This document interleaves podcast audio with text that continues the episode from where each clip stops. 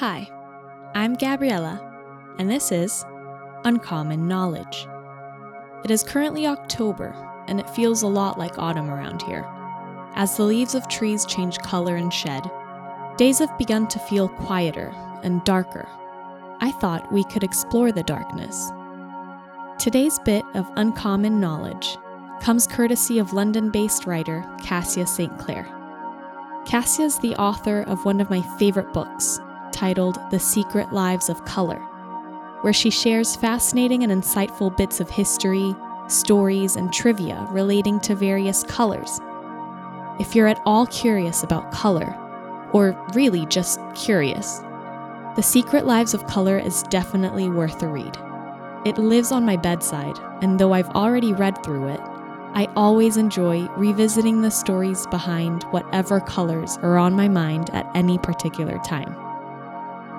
The book ends on pitch black, following chapters on seven other shades and tones of the color, or non color, I guess. Pitch is what we call the black residue we get when distilling coal tar, wood tar, fats, fatty acids, or fatty oils. Kassia has been kind enough to let me share a portion of this chapter with you today.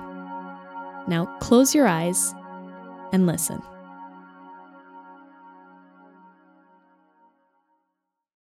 Pitch black is the most fearsome kind of darkness.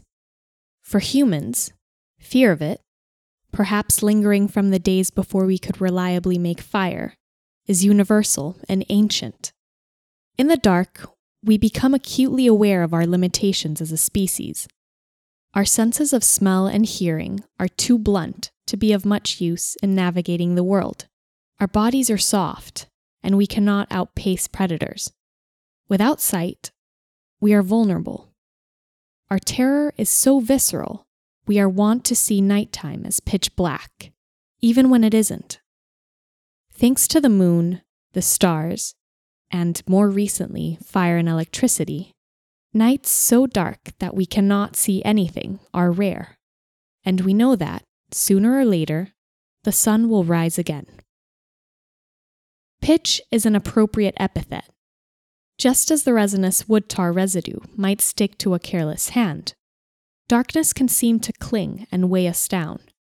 Perhaps this is why we experience night, figuratively at least, as more than just an absence of light. It is unyielding, a daily helping of death. Traces of our aversion to night and blackness can be found across cultures and eras. Nyx, the ancient Greek goddess of night, is the daughter of chaos. Her own children include sleep, but also, more ominously, anguish, discord, and death. Nótt a night goddess from Germanic and Scandinavian traditions, wears black, rides in a chariot drawn by a dark horse, pulling darkness across the sky like a drape. Through fear, Pitch Black has also laid symbolic claim to death, which is, in the most desolate view, a night without end.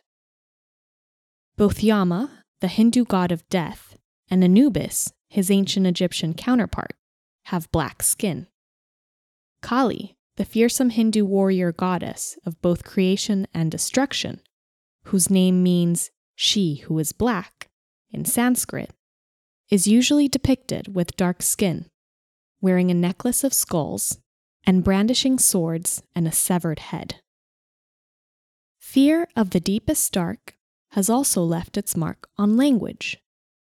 The Latin word for the darkest matte black is ater, which led to Latin words for ugly, sad, and dirty, and is also the etymological root for the English word atrocious the most eloquent expression of humanity's fear of pitch black, is also one of the oldest.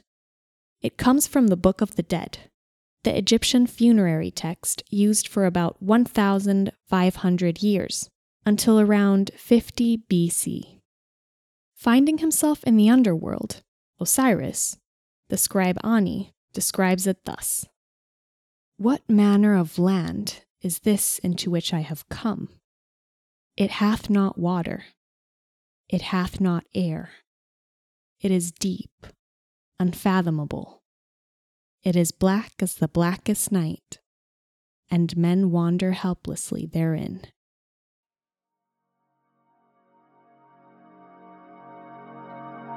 Thank you for listening. I hope you enjoyed that and that you learned something new today.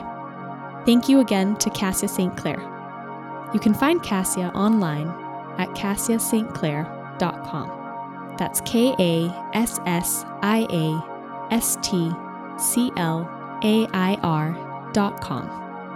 Till next episode, take care and be well.